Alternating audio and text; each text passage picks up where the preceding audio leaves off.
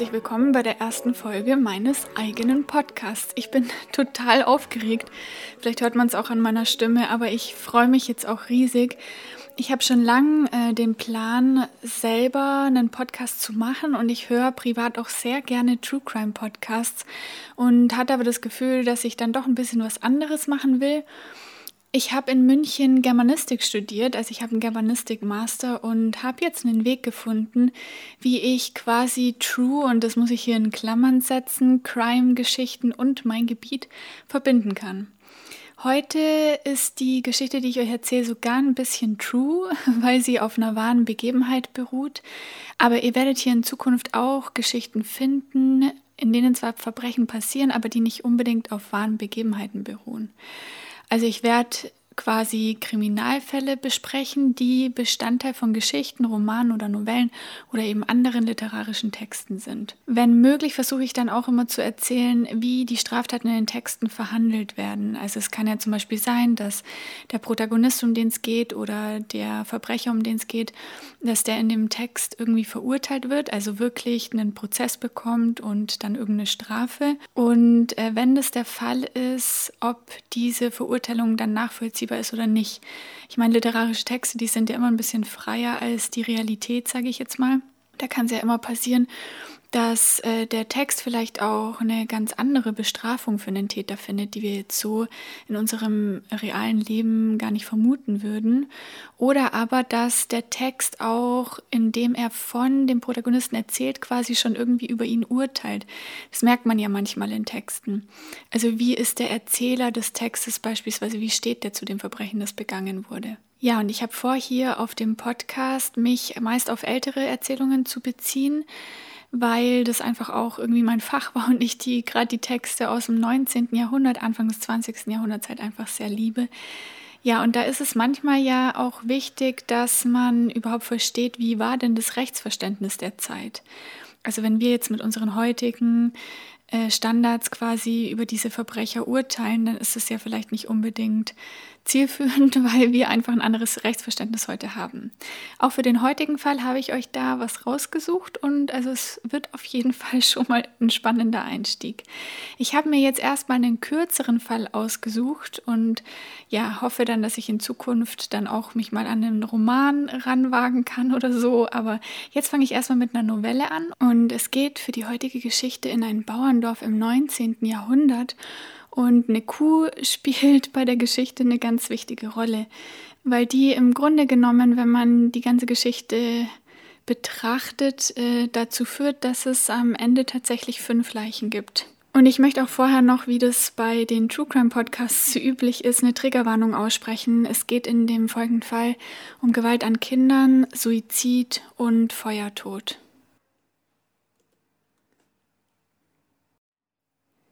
Langsam erhebt sich die Sonne am Horizont und wirft ihre tiefroten Schatten aufs Land. Glitzernd reflektieren sich ihre Strahlen in den unendlichen Tautropfen, die schwer auf den noch müden Blättern und Halmen hängen. Sanfter Nebel liegt noch immer zwischen ihnen. Eine verschlafene Hummel putzt sich langsam den flauschigen Kopf. Das Zirpen der Grillen verklingt und macht einem Vogelkonzert Platz, das man nur in solchen Gegenden zu hören bekommt. Mitten in diesem Naturschauspiel ist Andreas zu Hause. Oder war es zumindest. Beim Spazieren durch das kleine Bauerndorf mit den uralt wirkenden Häusern, mit ihren niedrigen Decken, die wie die Gewächse um sie herum aus dem Boden zu sprießen scheinen, den halb verfallenen Scheunen, die sich die Natur langsam wieder zurückholt, atmet man im Vorbeigehen manchmal den Duft von frisch verbranntem Pfeifentabak ein. Denn die Bauern sind schon lange fleißig an der Arbeit. Sie waren schon auf den Beinen, als noch das Teiglicht auf dem Holztisch brannte. Jetzt genießen sie ihr morgendliches Ritual auf der Veranda. Doch heute nicht. Heute ist alles irgendwie anders, denn es liegt dieser seltsam beißende Geruch in der Luft. Der heutige Tag bringt sogar jahrhundertealte Gewohnheiten ins Schwanken, denn sowas sieht man nicht alle Tage. Auf sowas war man hier in der Idylle, in der dörflichen Ruhe nicht vorbereitet. Das emsige Klappern der Hufe und die zufrieden grunzenden Schweine sind heute ganz still. Das, was gestern passiert ist, hängt nun für immer an der Geschichte des Dorfes. wie der Rauch an den Wänden der gemütlichen Stuben, weil man hier keine Schornsteine kennt, wie der Geruch der Tiere, die zusammen mit den Menschen in einem Haus leben. Das Stroh hat alles ins Rollen gebracht. Das Stroh, das Andreas gestern für die Kuh an den Fuß des Aufstiegs zum Dachboden gelegt hatte. Die Kuh war überhaupt an allem schuld. Oder sein Sohn. Oder das Geld. Oder überhaupt einfach sein ganzes Leben. Alles, was davon noch übrig ist, sind langsam aufsteigende Rauchschwaden, die sich mit dem Morgennebel mischen. Genau dort, weiter südlich, wo gestern noch Andreas kleine Hütte stand. Aufsteigender Rauch, verbrannte Erde, ein Haufen verkohlter Holzbalken, verrußte Erinnerungen und mitten darin fünf fast bis zur Unkenntlichkeit verbrannte Körper, darunter ein noch ganz kleiner, mit gebrochenem Schädel. Doch fangen wir mit der Geschichte von vorne an. Da, als Andreas sehnsüchtig auf seine Frau Gesche wartete. Endlich war der Tag gekommen, auf den er so lange gewartet hatte. Denn als er den Hof von seinem Großvater in der er weiß nicht wievielten Generation übernommen hatte, dachte er nicht daran, dass er einmal so arm sein würde. Klar, das Kleinbauerntum ist kein einfaches Pflaster. Er hätte es lieber so einfach gehabt wie die Dame mit ihren Goldohrringen, bei der er noch letzte Woche das Holz angeliefert hatte und ihn so respektlos behandelte, wie ein Knecht. Unnützes Gesindel hatte sie ihn genannt, nur weil er beim Tragen der letzten schweren Scheite fast unter der Last zusammengebrochen wäre. Man muss eben selbst Hand anlegen, wenn man kein Geld für einen Handlanger hat. Aber eigentlich hätte es ihm schon gereicht, in seinem Haus das zufriedenstellende Brüllen einer Kuh zu hören. So wie bei seinem Nachbarn, der, der immer so zufrieden aussieht und hämisch über die Dorfstraße grinst, wenn Andreas morgens mit seiner kalten, ungerauchten Pfeife vor dem Haus saß.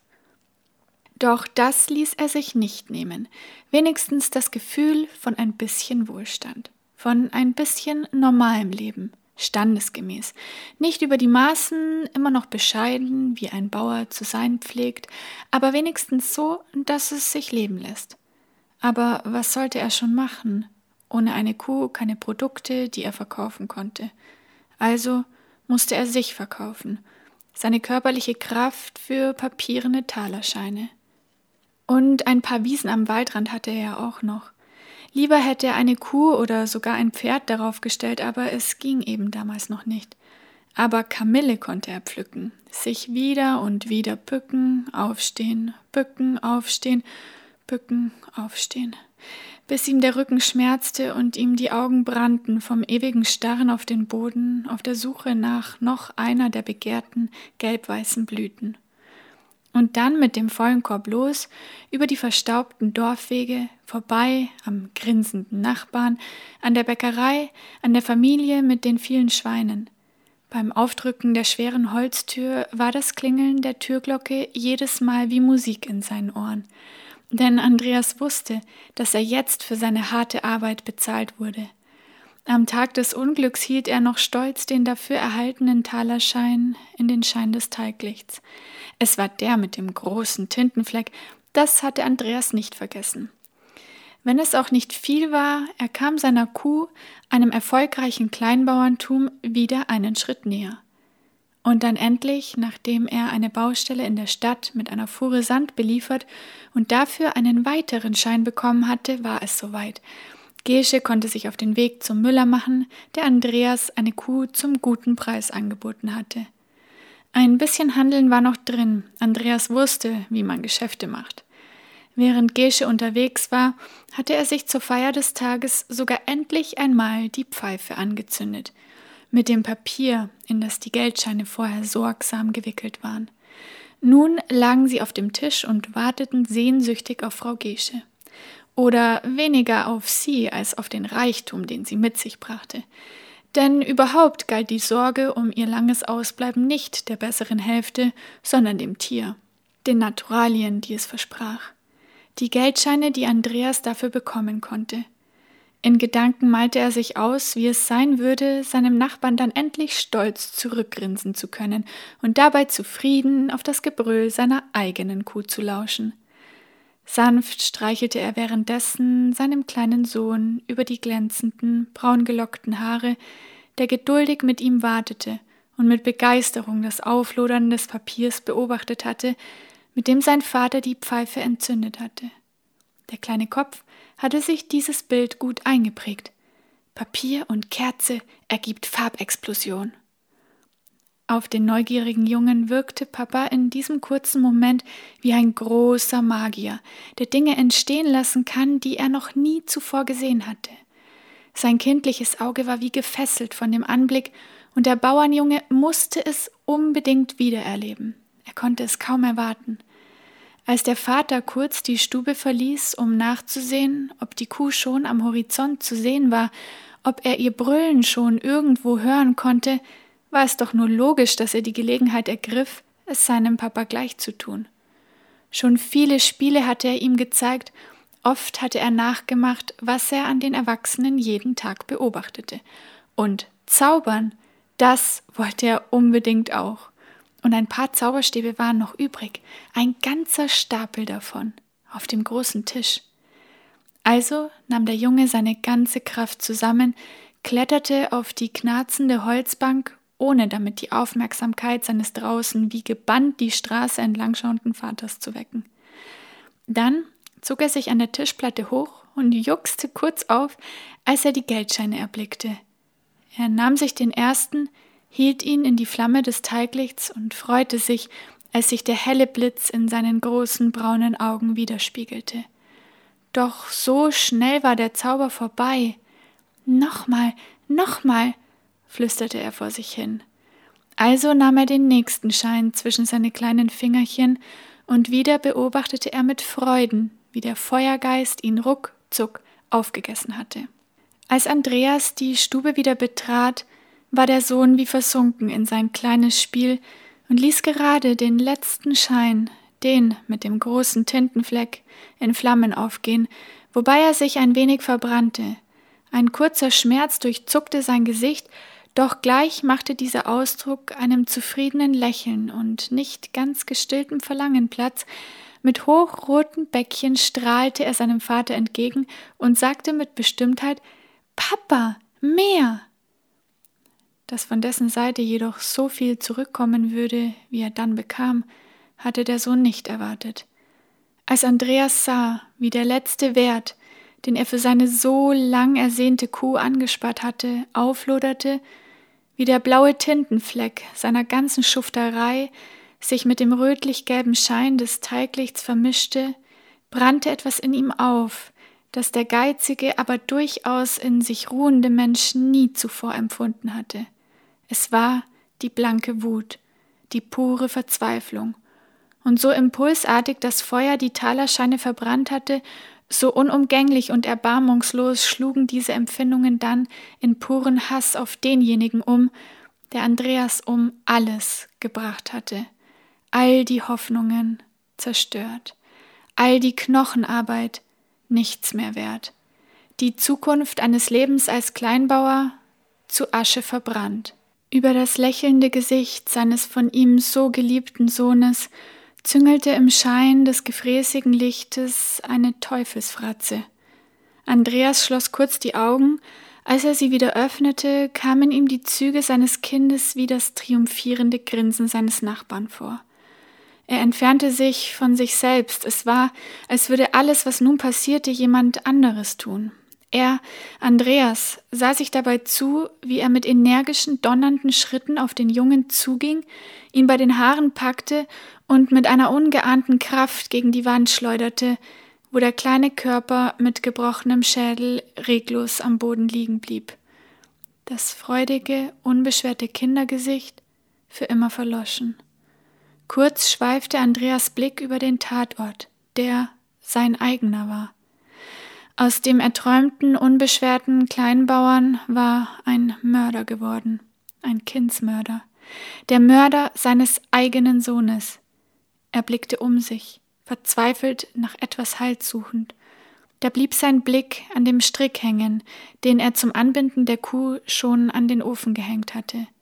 Wankend stand er einen Moment, der immer wieder von einem Geräusch gestört wurde, das Andreas erst versuchte zu verdrängen. Er wollte es nicht wahrhaben. Wie konnte alles so weit kommen? Was war aus ihm geworden? Da war es wieder. Und wieder. Immer lauter wurde das Dröhnen, immer gewisser rief es ihm ins Gedächtnis, was er, was sein Sohn, nein, was er angerichtet hatte. Rief ihm entgegen, wie unsinnig dieses Leben war. Und dann wurde es ihm endlich bewusst, wem diese Stimme gehörte. Es war die Kuh, die sich, von seiner guten Frau Gesche geführt und vom Pflügerjungen Hans begleitet, nach und nach dem Haus näherte. Nein, das war kein Haus mehr.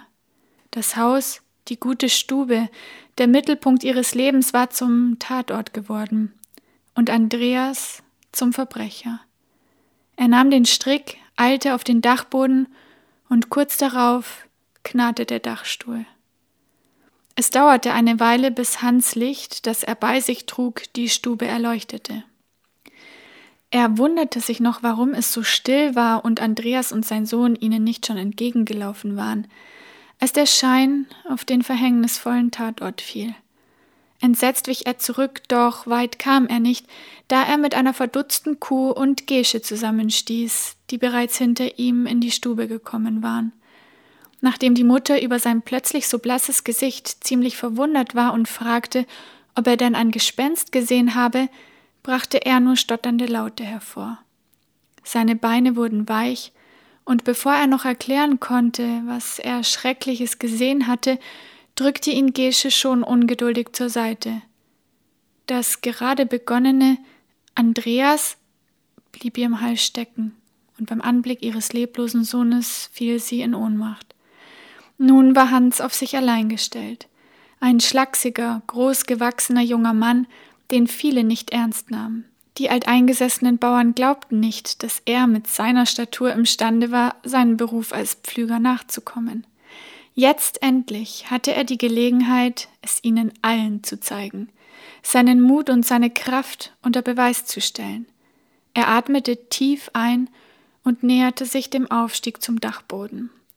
Zaghaft rief er nach Andreas, dann lauter, dann verzweifelter. Als er keine Antwort bekam, stieg er langsam nach oben, bis er auf einmal auf Widerstand stieß. Er hob sein Licht höher und erkannte, dass es die Beine des armen Kleinbauern waren, die leblos auf Hans Schultern hingen. Er wich erschrocken zurück, ließ dabei das Licht fallen und noch bevor er die Leiter hinunterfiel und sich das Genick brach, entzündete es das Stroh, das Andreas für die Kuh bereitgelegt hatte.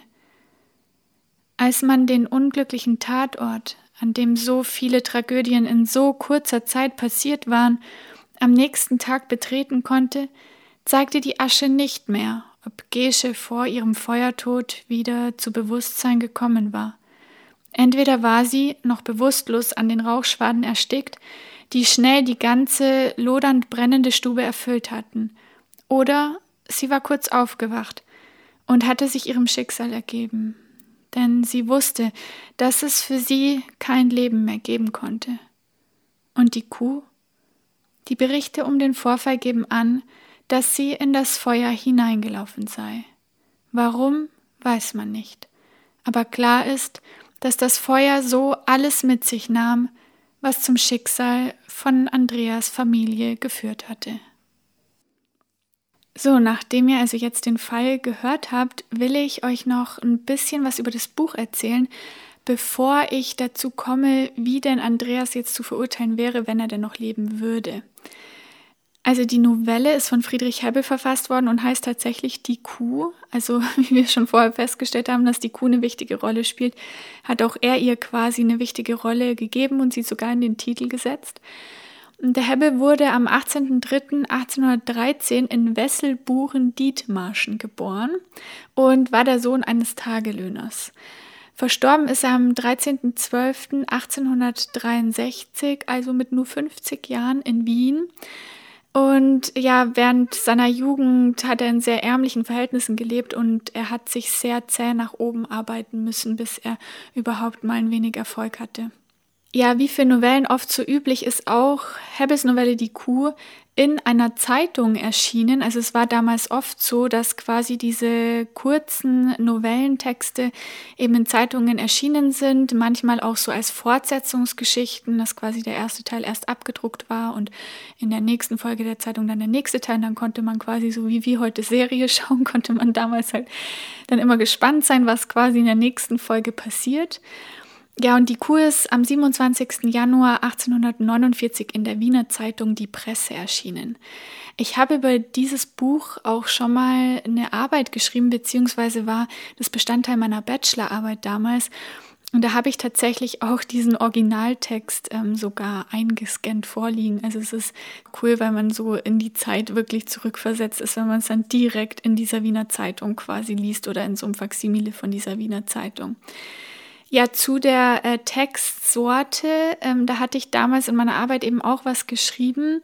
Und da gibt's äh, verschiedene Auseinandersetzungen damit. Das ist oft ja so bei Texten. Was ist es denn jetzt eigentlich für eine Textsorte?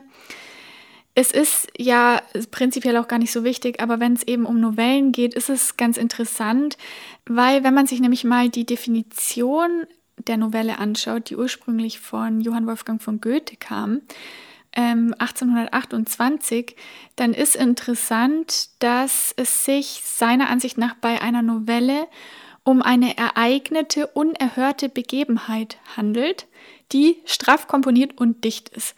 Also das heißt, wir haben hier eben diesen äh, True Crime Charakter, was ich ja vorher schon gesagt habe, weil eben auch diese Novelle von Hebbel auf einer wahren Begebenheit beruht, beziehungsweise schreibt er 1843 in sein Tagebuch, dass die stoffliche Vorlage, die er eben für die Kuh hernimmt, aus einer Zeitungsgeschichte stammt. Und so haben wir da quasi den äh, Beweis, sage ich jetzt mal ganz vorsichtig, dass er da eben eine wahre Geschichte zur Grundlage genommen hat. Ich habe diesen Zeitungsartikel leider nicht gefunden. Also bei anderen Novellen ist das anders. Da hat man teilweise wirklich, findet man ganz gut diese Originalfälle, nach denen dann diese Novellen geschrieben sind. In dem Fall habe ich es leider nicht geschafft. Und um noch ganz kurz äh, was zur Novelle loszuwerden, weil wir ja doch hier ein äh, literarischer äh, Crime-Podcast sind, hat äh, Goethe eben 1828 mit seiner Erzählung, die eben Novelle hieß, an eine literarische Tradition angeknüpft, die vor allem von äh, Giovanni Boccaccio mit seinem Decameron geprägt wurde. Vielleicht habt ihr das auch schon mal gehört. Das ist so ein Zyklus von Geschichten aus dem 14. Jahrhundert. Und das sagt man war eben so der, äh, ja, die literarische Tradition der Novelle, auf die dann Goethe eben aufgebaut hat. Gut, so viel dazu. Wir haben aber noch was, das wir uns äh, vor der Beurteilung des Falls im rechtlichen Sinne kurz beschäftigen müssen. Und zwar äh, müssen wir wissen, warum für Andreas diese Kuh eigentlich so enorm wichtig war und dann vielleicht auch das ausgelöst hat, was dann am Ende passiert ist. Ja, und man muss ja schauen, welche Rolle hatte die Kuh im 19. Jahrhundert, weil es vielleicht ja einfach auch ein bisschen was anderes war als für uns heutzutage. Ja, und die Kühe hatten nämlich damals eine enorme Bedeutung, weil sie quasi für die Menschen, die als Bauern auf dem Land gelebt haben, so viele äh, Dinge gleichzeitig erledigt hat. Also einerseits ist sie halt als Zugtier benutzt worden. Ja, man hatte ja keine äh, Zugmaschinen, wie das heute der Fall ist, oder irgendwelche viel zu schnell äh, fahrenden Traktoren, die da über die Felder heizen, sondern man brauchte halt Tiere. Und ja, da hat man die Kuh als Zugtier benutzt und außerdem natürlich als Naturalienlieferant. Also sie hat ja sowohl die Fähigkeit, quasi Milch zu produzieren, als auch Fleisch und Leder. Und so ist die Kuh äh, seit Jahrtausenden eigentlich gleichbedeutend mit Reichtum verstanden worden. Man kann es auch ganz gut sehen, weil in verschiedenen Sprachen hat sich das nämlich bis heute niedergeschlagen. Zum Beispiel gibt es ein paar griechische Redewendungen, wo das Rind einfach mit Geld gleichgesetzt wird. Und wenn man sich die symbolische Bedeutung ähm, der Kuh mal genauer anschaut, dann sagt das Metzler Lexikon literarische Symbole, äh, verweist da in dem Kuhartikel auf den Begriff Stier. Und Stier steht wiederum für Reichtum und zwar mit der Begründung, dass es sich dabei um ein Nutztier handelt. Also damals ist einfach dieses Nutztier Kuh mit Reichtum verbunden worden, weil es eben quasi der Reichtumslieferant war. Weil diese Waren, die es geliefert hat, also sowohl waren Bauern durch Kühe quasi autark, weil wenn du eine Kuh hast und hast eine Wiese, dann brauchst du ja eigentlich damals sonst nichts mehr. Und äh, natürlich auch kann man die Waren, die die Kuh dann quasi produziert, ja auch wieder verkaufen und das dann wieder in andere Naturalien oder Geld umsetzen. Ja, wie gesagt, es ist wichtig, das nochmal zu verstehen, wie bedeutend dieses Tier und der Besitz dieses Tieres für den Andreas war. Und er hat ja immer dafür geschuftet und sieht dann plötzlich all die Arbeit und die Qualen, die er durchlitten hat, im wahrsten Sinne in Flammen aufgehen. Ja, und äh, dann ist es natürlich passiert, was passiert ist. Die Geschichte erzählt zwar natürlich nichts über die Verurteilung von Andreas, selbst wenn hätte man ihn ja gar nicht mehr zur Rechenschaft ziehen können, weil er sich ja selbst quasi gerichtet hat. Aber wie wäre er jetzt nach geltendem Recht äh, verurteilbar gewesen, also nach damals geltendem Recht? Um jetzt ungefähr das Rechtsverständnis abstecken zu können, habe ich mir das Strafgesetzbuch für die preußischen Staaten von 1851 angeschaut. Das kann man auch online abrufen. Ja, und dieses Strafgesetzbuch ist in sogenannte Titel gegliedert. Und der 15. Titel ist der, der für uns wichtig ist, weil der heißt Verbrechen und Vergehen wieder das Leben. Und dieser Titel, der hat mehrere Paragraphen, die wir uns jetzt mal anschauen können und überlegen können, was für Andreas Verurteilung denn in Frage kommt. Welcher dieser Paragraphen? Also, unter Paragraph 175 Mord heißt es.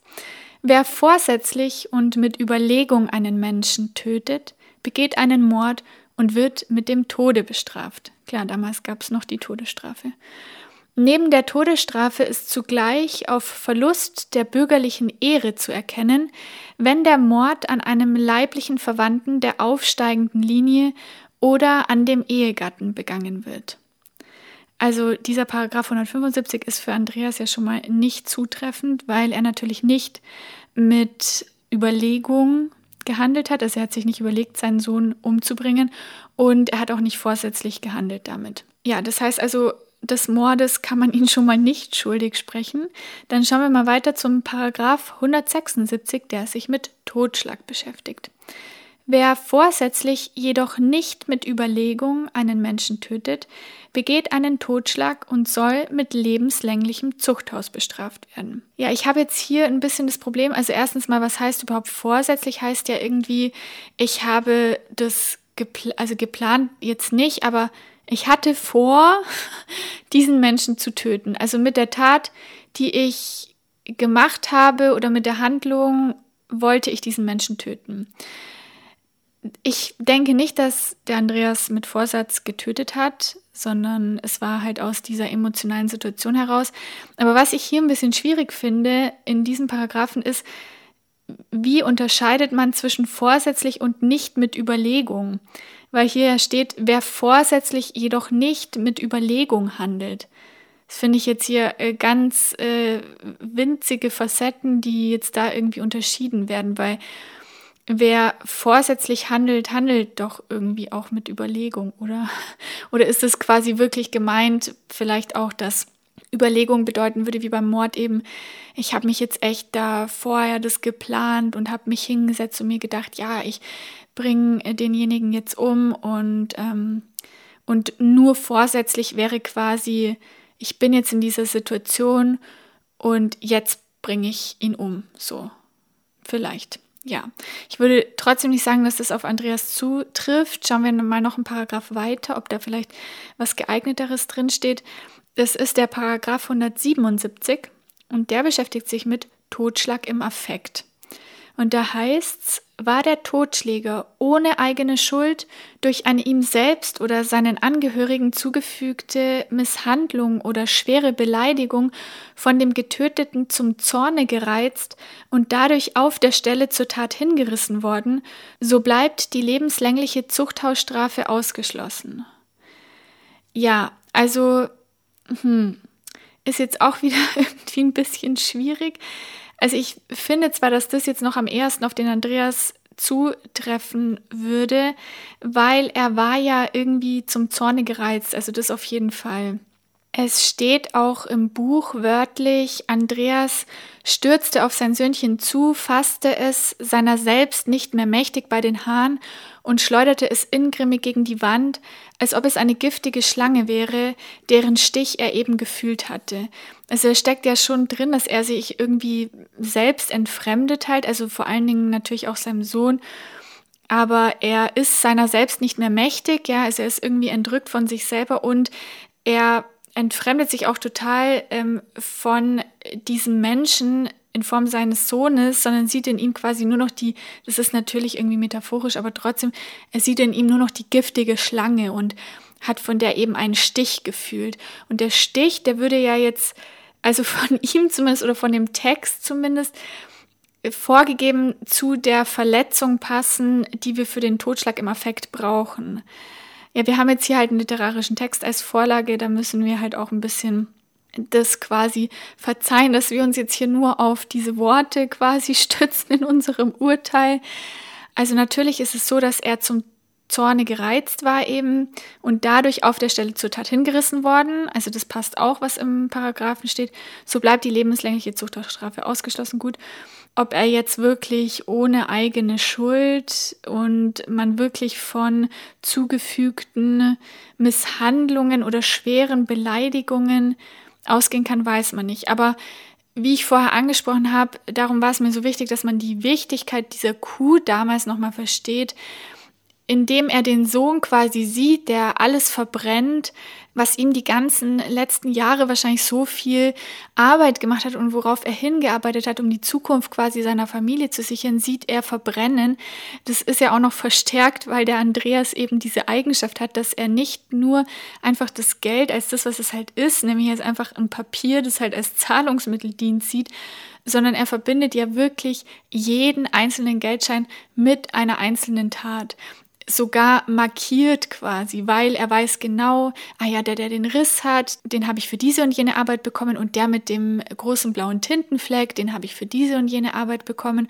Und so ist vielleicht vom Gefühl her verbrennt der Sohn halt nicht nur in Anführungszeichen das Geld, was die Zukunft der ganzen Familie sichert, über Generationen wahrscheinlich, weil wenn der Bauernhof quasi äh, dem Untergang geweiht ist, dann wird es halt auch keine zukünftige Grundsicherung mehr geben sondern eben auch diese, dieses schwere Schuften, diese jahrelange Arbeit.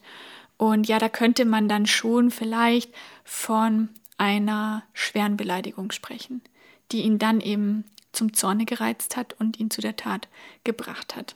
Es gibt dann noch zwei Paragraphen unter diesem 15. Titel, die will ich euch mal jetzt auch nicht vorenthalten, weil die allgemein ganz interessant sind, finde ich. Und zwar unter Paragraph 179 gibt es noch eine Unterscheidung und zwar Tötung von Verwandten aufsteigender Linie. Das bedeutet also Eltern oder Großeltern und so weiter. Und ähm, der Totschlag an einem leiblichen Verwandten der aufsteigenden Linie wird mit dem Tode bestraft. Also das heißt ja im Umkehrschluss, dass wenn ich einen Verwandten in aufsteigender Linie töte, wird es viel schwerer bewertet, als wenn ich quasi nur in Anführungszeichen jemanden töte, der nicht in aufsteigender Linie mit mir verwandt ist. Ich hatte jetzt gehofft, in, dieser, in diesem Paragraphen noch irgendwas zu der Tötung des Kindes eben zu finden, also dass er seinen eigenen Sohn getötet hat. Aber hier geht es tatsächlich nur um Verwandte in aufsteigender Linie. Es gibt aber noch einen Paragraph 180, da geht es um Kindsmord, aber das ist hier ein ganz klarer äh, Tatbestand, sage ich mal, und da geht es nicht etwa auch um Väter, die ihre Kinder ermorden oder um überhaupt Menschen, die Kinder töten, sondern es geht ganz klar, ich zitiere das mal, eine Mutter, welche ihr uneheliches Kind in oder gleich nach der Geburt vorsätzlich tötet, wird wegen Kindsmordes mit Zuchthaus von 5 bis zu 20 Jahren bestraft. Wird die vorsätzliche Tötung des Kindes von einer anderen Person als der Mutter verübt oder nimmt eine andere Person an dem Verbrechen des Kindsmordes teil, so kommen gegen dieselbe die Bestimmungen über Mord oder Totschlag sowie über die Teilnahme an diesem Verbrechen zur Anwendung. Ja, also das fand ich einfach auch noch interessant, dass es da eben diese Unterscheidungen gibt.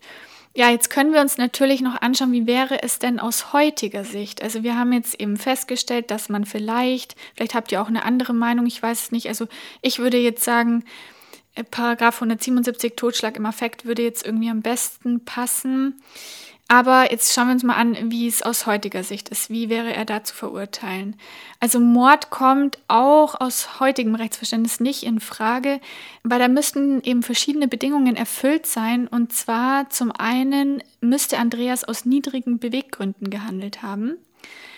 Das hat er nicht. Er hat einfach aus der Emotion heraus gehandelt, als er rausging, um zu gucken, ob die Kuh kommt hat er ja noch überhaupt nicht damit gerechnet, dass er jetzt dann gleich reingeht und seinen Sohn ermordet. Und ähm, er hat dann überhaupt nicht mehr, also es ist sehr unmittelbar. Er kommt rein, er starrt ihn an, er sieht, dass er den letzten Talerschein verbrennt und bleibt noch mal kurz wie angewurzelt stehen und geht dann einfach auf seinen Sohn zu, packt ihn an den Haaren und ähm, ja, tötet ihn. Das heißt, die niedrigen Beweggründe, die haben hier irgendwie keinen Platz, weil er so weit gar nicht kam, sich die zu überlegen. Jetzt so zumindest mein Eindruck. Ich bin natürlich jetzt kein, ich habe nicht Jura studiert oder so. Also das, was ich jetzt sage, das ist ja alles nur jetzt ähm, Abwägung. Kann natürlich sein, dass wenn jetzt Anwältinnen oder Richterinnen das hören, dass die sich denken, die erzählt einen Schmarrn. Aber ja, ich finde trotzdem, dass man es so jetzt ungefähr rechtfertigen könnte. Ja, dann müsste er für den Mord auch noch eine gemeingefährliche Waffe benutzt haben. Das hat er nicht, er hat einfach seine Hände benutzt. Und es müsste eine Grausamkeit vorliegen oder er müsste heimtückisch gehandelt haben. Also die Grausamkeit, die liegt vielleicht vor, irgendwie die Art und Weise, wie er den Sohn getötet hat, wobei man sich auch fragen müsste, ob er überhaupt damit gerechnet hat, dass wenn er ihn an den Haaren packt und an die Wand schleudert, dass ja, gut. Könnte man sich denken, aber das war ja wahrscheinlich, gehe ich jetzt mal davon aus, nicht der Plan. Aber es wirkt halt irgendwie grausam, vor allen Dingen, wenn in diesem literarischen Werk halt einfach geschildert ist, wie er damit, äh, es steht da im Buch dann mit geborstenem Schädel und verspritztem Gehirn. Ähm, ja, es wirkt halt einfach sehr grausam. Und die Heimtücke ist ja nicht gegeben, weil das würde eben voraussetzen, dass er seinen Sohn geplant hatte zu verletzen. Und da gehen wir jetzt mal nicht davon aus. Und es liegt auch keine Verdeckung einer anderen Straftat vor. Das wäre auch noch so ein Mordbestandteil. Ja, was ist es denn dann? Also es gibt dann noch den Tatbestand des Totschlags im Affekt. Dafür muss äh, laut Gesetzbuch der kraftvolle Erregungszustand Zorn gegeben sein. Und das ist hier definitiv der Fall. Das hatten wir ja auch schon bei der vorigen Beurteilung festgestellt. Ähm, also er war zornig einfach. Es hat in ihm Wut ausgelöst. Und dann ist ja auch noch bezeichnend, nachdem er sieht, was er angestellt hat. Also da wird auch noch mal deutlich, wie entrückt er sich selber war und dann erst im Nachhinein realisiert, was er jetzt eigentlich gemacht hat, weil er wirft dann so einen flüchtigen Blick quasi auf die Stelle, wo sein Sohn leblos liegen geblieben ist und macht es genau in dem Moment, also es ist wirklich unmittelbar, indem er sich den Strick von der Kuh eben vom Ofen nimmt und dann ja direkt weiter auf den Dachboden steigt. Er sagt dann irgendwie noch Gute Nacht, Andreas, zu sich selber und bringt sich dann eben auf dem Dachboden um. Also da kann man ja auch noch mal sehen, das war so nicht geplant und er ist von sich selber einfach so entrüstet und natürlich kommt natürlich auch dazu, dass die ganze Existenz ja einfach jetzt vernichtet ist. Ja, es sind viele Dinge, die da zusammenkommen. Gleichzeitig hört er ja auch noch dieses Gebrüll von der Kuh, die ja alles quasi total konterkariert irgendwie und dann auch noch schlimmer macht, weil sie einfach im Gegensatz zu dem steht, was ja jetzt folgen wird. Also eigentlich kommt quasi der Reichtum, gleichzeitig ist es aber nicht mehr möglich. Also die Chance war so nah und jetzt ist eben alles dem Erdboden gleichgemacht und ja, das alles zusammen führt dann eben zu dieser Selbsttötung. Wenn man ihn nach Totschlag im Affekt nach heutigem Rechtsverständnis verurteilen würde, würde er eine Freiheitsstrafe zwischen einem und zehn Jahren bekommen. Das ist nach dem Paragraph 213 des Strafgesetzbuches. Ja, und äh, damit sind wir am Ende der ersten Folge angekommen. Ich hoffe, dass es euch gefallen hat. Also mir hat es jedenfalls total viel Spaß gemacht. Und ich freue mich jetzt auch, mal wieder wenigstens ein bisschen Germanistin sein zu dürfen. Und finde, kombiniert mit den Kriminalfällen wird es bestimmt eine super spannende Reise. Also ich weiß noch nicht, welches Buch ich mir als nächstes anschaue. Aber ja, ich habe da eine ganze Liste schon gemacht und freue mich jetzt riesig Und wer übrigens die Kur mal selbst lesen bzw. hören möchte, der kann das auf meinem YouTube-Kanal machen. Der heißt äh, Lissys Lesestunden.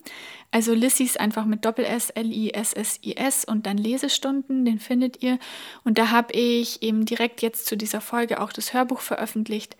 Ja, und da könnt ihr es euch einfach mal anhören. Ist nicht so lang, also es dauert nur, äh, glaube ich, eine Viertelstunde ungefähr. Ja, ich hoffe, ihr seid auch das nächste Mal wieder dabei bei Literarische Verbrechen. Und bis dahin wünsche ich euch alles Liebe und drück euch. Eure Elisa.